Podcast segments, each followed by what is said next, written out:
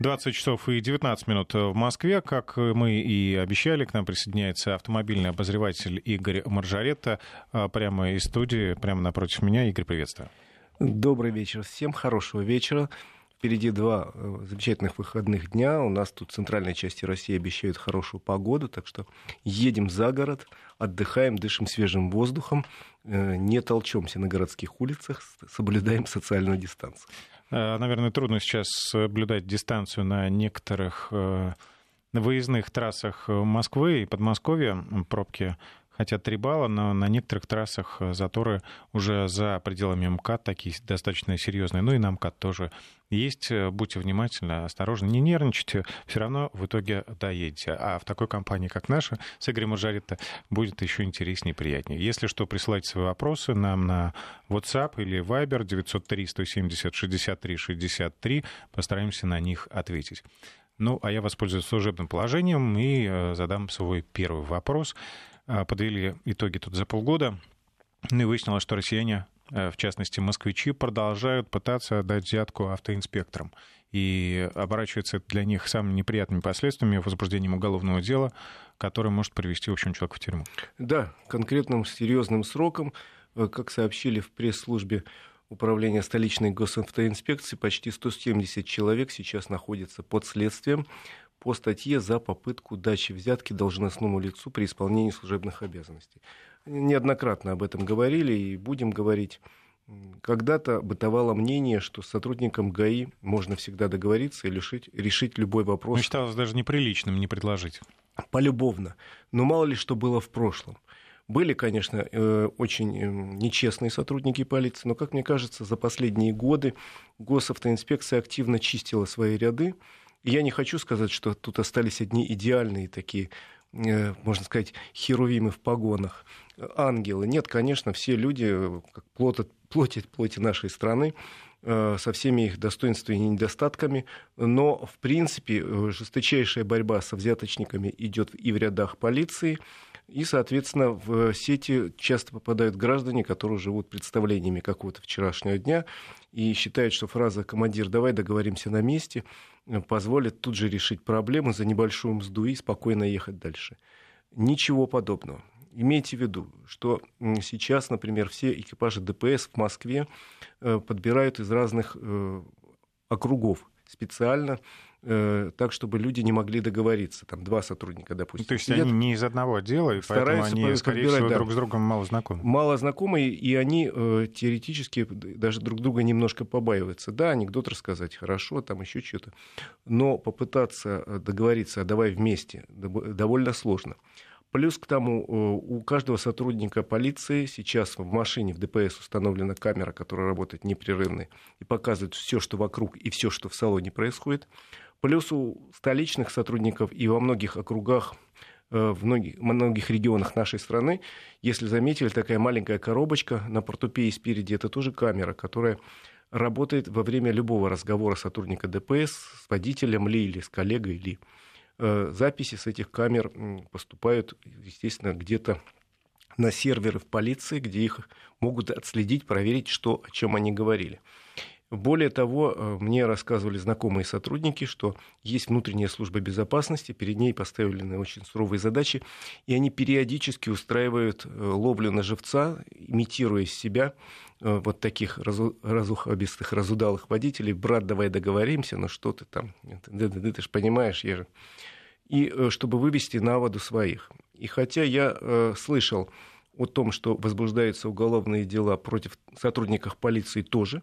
Ну, правда, чаще, как мне кажется, дело до суда не доходит, но избавляются от такого сотрудника в долю секунды. То есть, если э, есть э, факты, что он пытался договориться там, или пошел на такой разговор, обычно очень быстро от него избавляются, потому что ну, реально, если он вот такой скажем так, отзывчивый, то он может в более э, сложной ситуации отозваться и подвести еще и своих э, коллег. Поэтому не надо даже пытаться сейчас каким-то образом э, договориться с сотрудником полиции и предлагать деньги или что-то другое.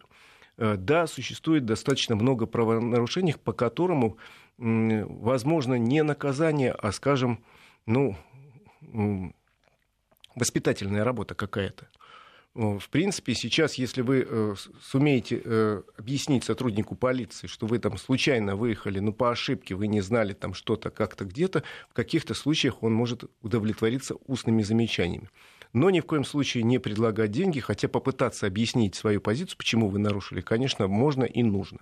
Но еще раз говорю, ни в коем случае не предлагать деньги, потому что это может быть зафиксировано.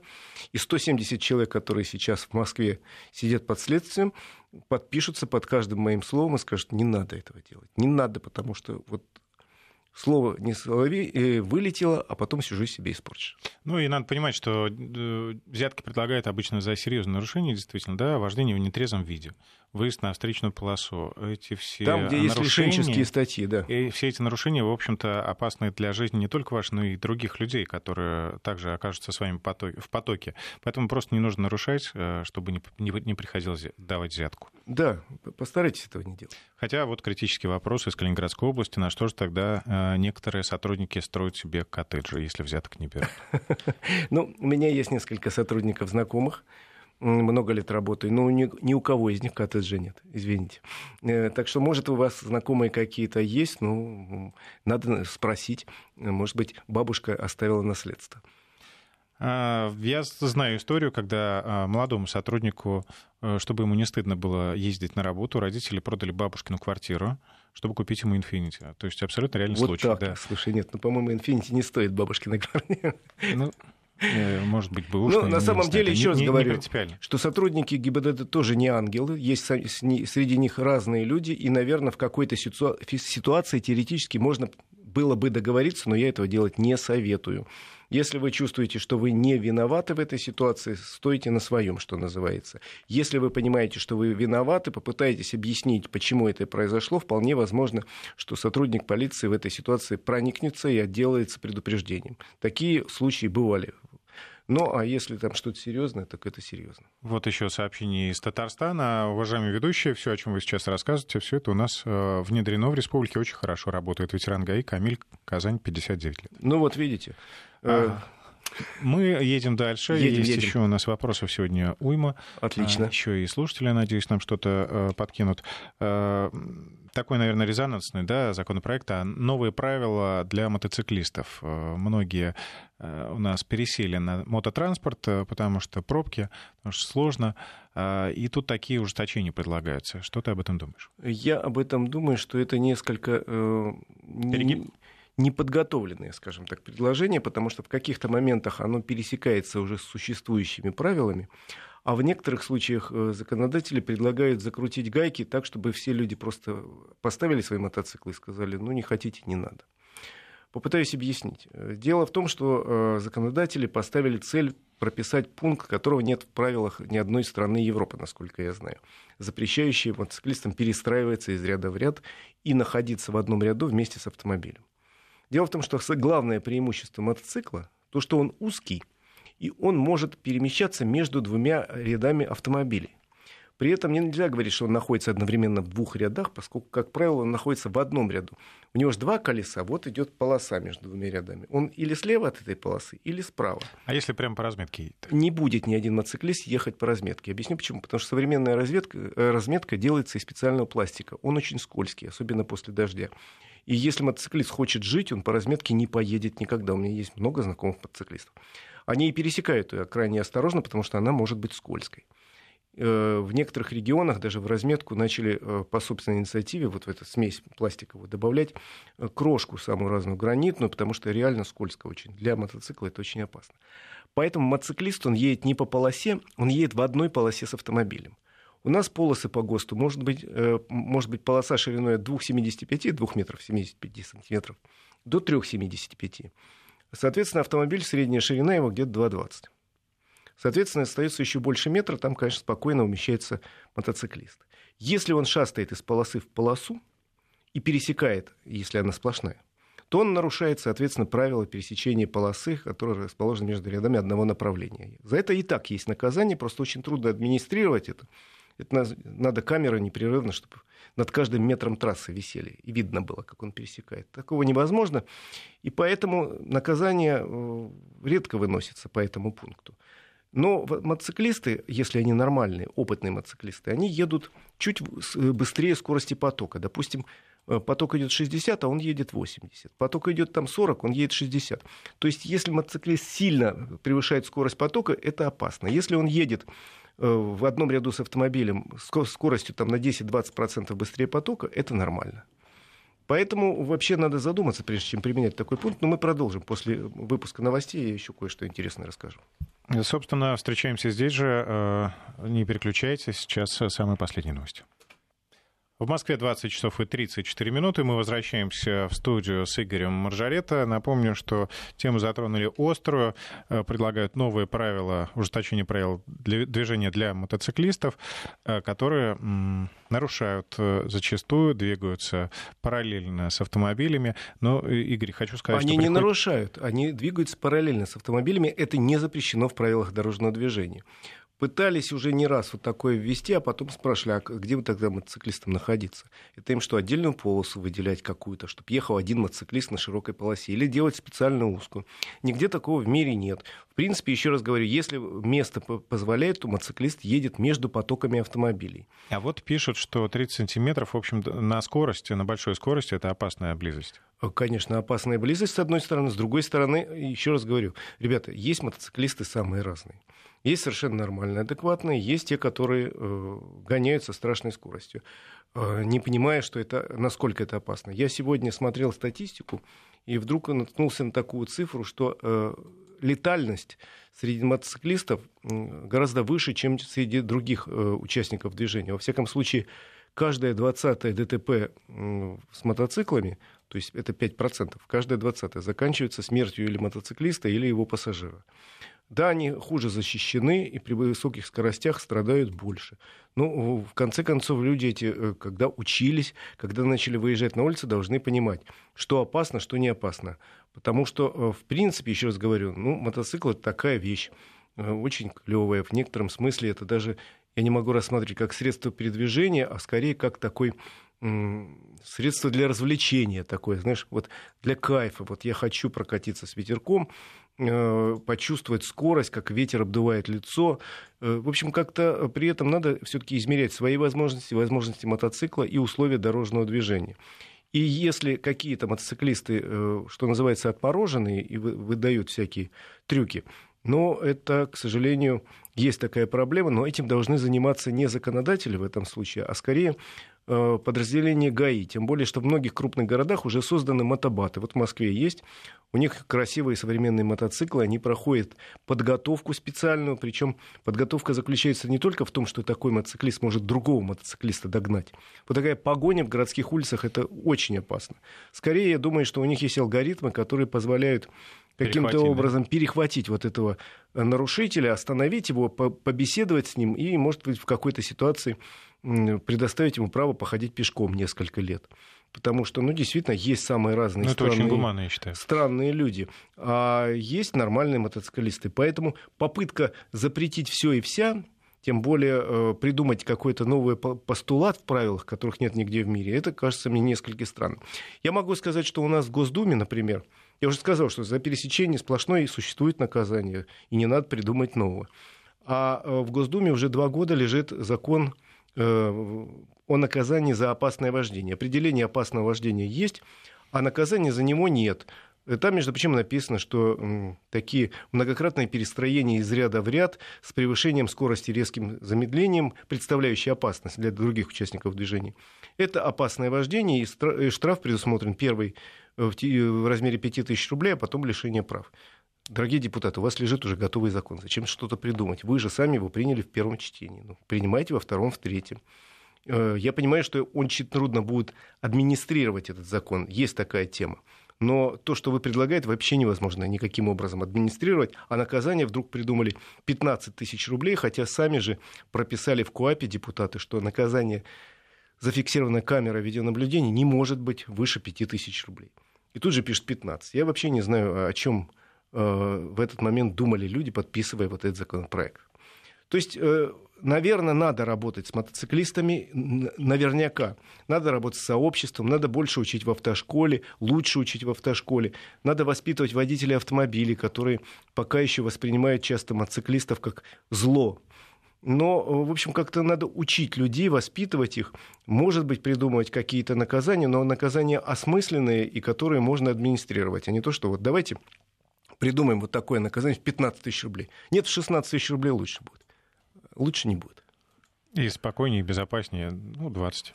А, ну, в общем, я так предвижу, что у конкретно у этой модификации документа Закон, да, будущего практически Я нет. надеюсь, да, потому что, ну, реально она как-то вот э, излишне это предложение. Хотя я понимаю, что, может быть, э, теми, кто писал, руководили хорошие чувства, что вот давайте сделаем так, чтобы у нас меньше люди страдали на дорогах, меньше было э, раненых, меньше там погибших.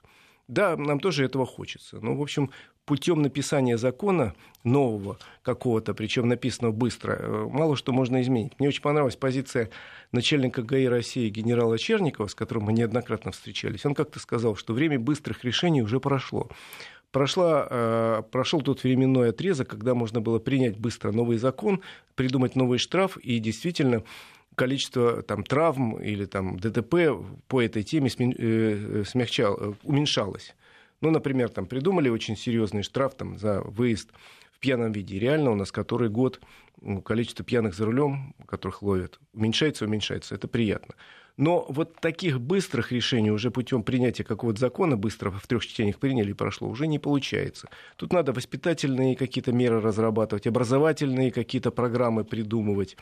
Э, менять психологию людей этого за один день не сделаешь, знаешь, одним росчерком. А давайте сегодня сделаем так, чтобы все стали э, честными, благородными, перестали навсегда пить водку и курить сигареты. Ну, не получится ж такое. Как стараться? ну ладно, это, конечно, юмор. А, давай тогда поговорим о тех, кто действительно злостные нарушители и злостные неплательщики штрафов. Опять, да, кого-то нашли, у кого э, гигантские Ой, долги. Слушайте, это, это уже становится даже не смешно.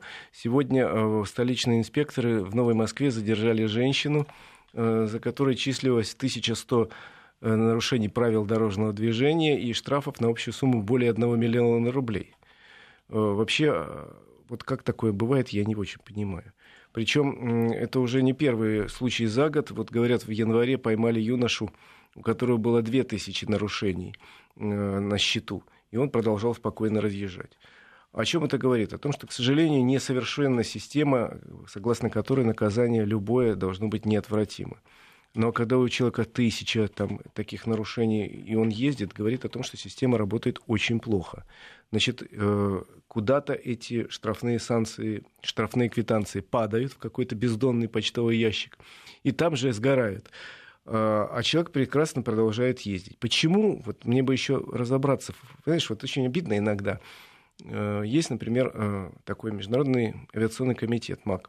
Они разбираются в каждом летном происшествии, и потом спустя там какое-то время публикует э, отчет, почему произошло то или иное происшествие. Почему они не называют фамилию виновного, они просто разбирают механизм.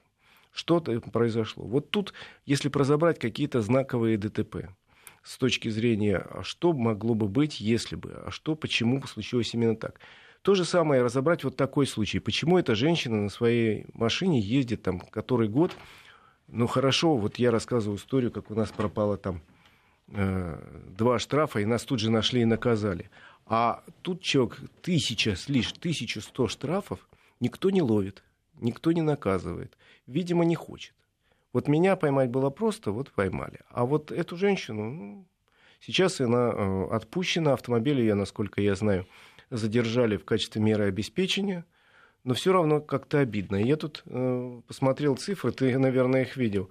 Цифры на начало февраля месяца – что в России э, порядка 250 э, физических и юридических лиц, которые имеют свыше тысячи э, неоплаченных штрафов на февраль. Я надеюсь, часть из них отловили, и штрафы они заплатили, но все равно 250 человек, более тысячи штрафов. 13 тысяч э, имеют неоплаченные э, от 100 до 1000 штрафов. Ну, в общем, потрясающе. И вот э, рекорд принадлежит некой москвичке, за которой числилось 2500 постановлений. Э, надо разбираться с этой системой. Она, значит, работает не просто плохо, а очень плохо. Почему? Может быть, нам расскажут, я не знаю, надо задать вопрос службу судебных приставов. Почему вот эти люди ну, то есть человек, если человек набрал такое количество штрафов, значит, он знал прекрасно, что ему ничего не будет. Вот в моем случае, о котором я рассказывал, там два штрафа, которые мы просто не знали. Два. Но нашли. Захотели и нашли. А э, тут тысячу штрафов. И не хотят, что ли? Искать. 1100 штрафов. Это нужно целенаправленно ехать и практически на каждом знаке нарушать. Да, я даже не представляю, как можно набрать такое количество штрафов. Это как для меня а, загадкой было. Ну, а давай посмотрим на сторону еще критически, с другой стороны, да? А может быть, э, ты ведь знаешь, когда приходит э, старым «Жигулям» штраф за превышение скорости на 200 на, километров. Да, на 200 километров. Может, здесь такая история? Э, может, но опять же надо разобраться. Но потом, если человек обнаруживает, что у него 1100 неоплаченных штрафов, он просто должен пойти, по я не знаю, добровольно сдаться там, и сказать, что хочет, давайте разбираться, откуда у меня такое количество. Я просто не представлял я тоже не представляю. И очень бы хотелось получить отчет по каким-то вот таким знаковым делам. Какие это штрафы? Вот мне интересно, 1100 штрафов какие? Может быть, человек три раза в день паркуется на э, месте, где э, нельзя парковаться, и получает штраф в течение года. Может быть такое? Может быть. Может быть, каждый день проезжает на каком-то участке, где висит маленький-маленький знак 40 км в час, проезжает со скоростью 60 км в час, не замечая. И вот так в течение трех лет. Знак кто-то не убрал, и три года. Не знаю, но мне интересно. Тебе тоже, наверное. Поэтому я бы, э, во всяком случае, если буду участвовать в каком-нибудь совещании с руководителями ГИБДД, попрошу, чтобы они какое-нибудь дело взяли и официально разобрали по корочкам, по косточкам, что же там произошло, почему у этого конкретного человека такое чудовищное количество штрафов копилось, копилось, и только какая-то случайность позволила, позволила выявить, что это м- вообще должник злостный-призлостный. Вот это отличное предложение, да, будем ждать, что но я регулярно бываю на таких совещаниях и подниму вопрос, честное слово. Беру на себя обязательства. А, ну, тогда теперь пойдем к хорошим новостям. Мы будем э, стремиться перейти на чистое топливо, чтобы перестать загрязнять атмосферу и чтобы экономить наши деньги. Да, у нас на этой неделе вступила в силу государственная программа, о которой мы рассказывали в выпуске нашем, о том, что э, вы при установке газового оборудования на собственный автомобиль, принадлежащий вам или вашей компании, можете получить от государства компенсацию в э, размере 60% от стоимости самого оборудования и его установки.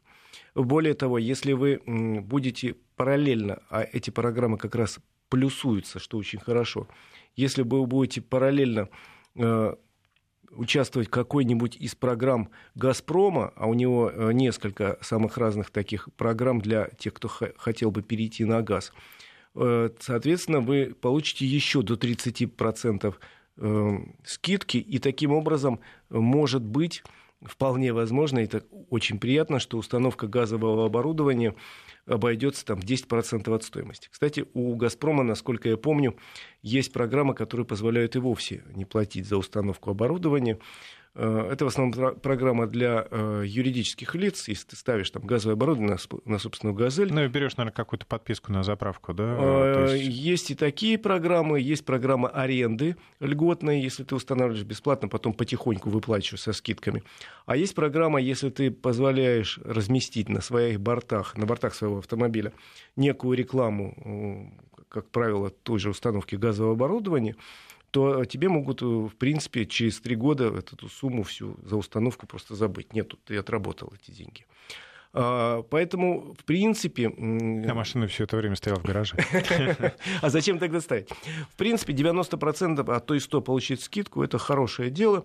Единственное, что, еще раз говорю, это очень выгодная программа при условии, если вы, а, или занимаетесь какой-то коммерческой деятельностью, очень выгодно переводить коммерческий транспорт с большими пробегами. Это просто э, окупается довольно быстро.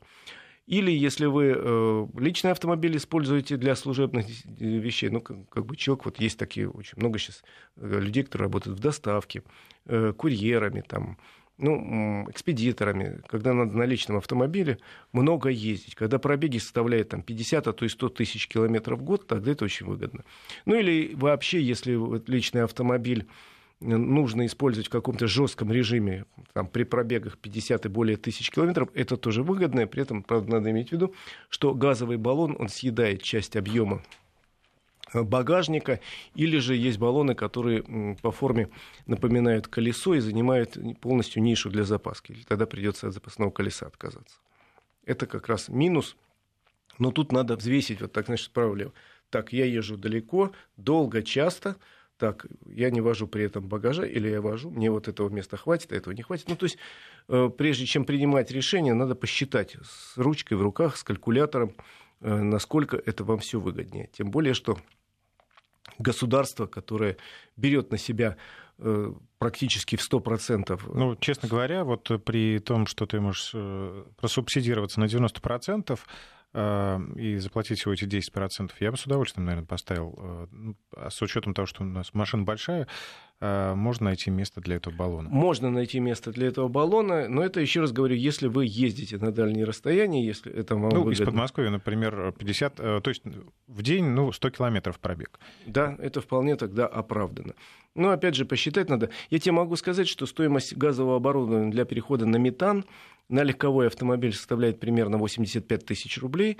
Э, в случае с большим внедорожником это может быть 100 тысяч рублей. Ну, вилка такая, 80, там где-то 110 тысяч рублей для э, легкового автомобиля, внедорожника, легкого коммерческого автомобиля. 100 э, тысяч получить в качестве компенсации, вернее, не заплатить, это хорошее дело. Прекрасно. Поэтому я надеюсь, что какое-то достаточно большое количество людей воспользуется этой программой, тем более, что в целом ряде регионов количество э, газовых заправок современных растет с большой скоростью. Еще э, вопрос, до какого возраста машинам могут поставить такое оборудование? То есть э, есть ли какой-то разумный предел? Или, наверное... Думаю, что есть, конечно, такой предел, потому что если двигатель там прошел 200 тысяч километров, допустим, условно говоря, будет ли для него благом переход на газомоторное топливо, я это не знаю. Есть ли какие-то ограничения, к сожалению, пока не знаю. Есть самый лучший вариант, если ты покупаешь автомобиль сразу с битопливной аппаратурой. У нас и АвтоВАЗ такую, э, такие автомобили выпускает. Сейчас, насколько я знаю, начинает выпуск таких автомобилей э, завод э, Hyundai в Санкт-Петербурге. Горьковский автозавод такие машины выпускает уже сразу. Но и во всех регионах страны можно перевести автомобили новые или совсем новые на 100%, а вот насчет очень старых могу уточнить.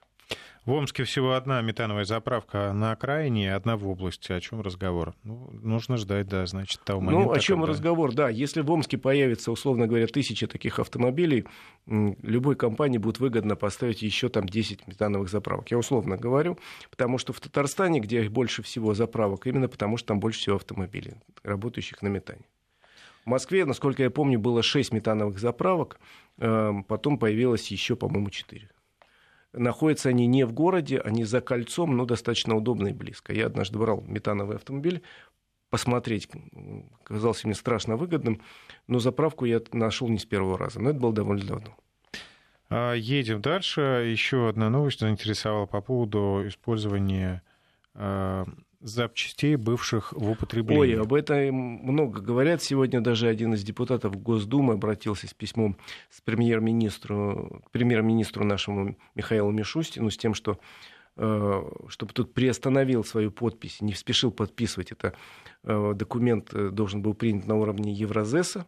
Это регламент Европейского экономического, нашего Евроазиатского экономического содружества. А, потому что этот документ убьет малый бизнес, автотуризм и много чего угробит. На самом деле, я посмотрел этот проект, он огромный, в нем 300 с лишним страниц, но э, могу сказать следующее. Во-первых, этот документ еще не принят. Во-вторых, если он будет принят, он начнет действовать с 2022 года. В-третьих, явно авторы этого документа несколько поспешили. Они исходят, конечно, из благих целей. Например, запретить ремонтировать автомобили с помощью бывших в употреблении запчастей, но это касается только систем, которые напрямую влияют на безопасность. Например, запретить ремонт рулевого управления бывшему в употреблении запасными частями или тормозной системой. А у нас э, ну, много продают, например, восстановленные рулевые рейки.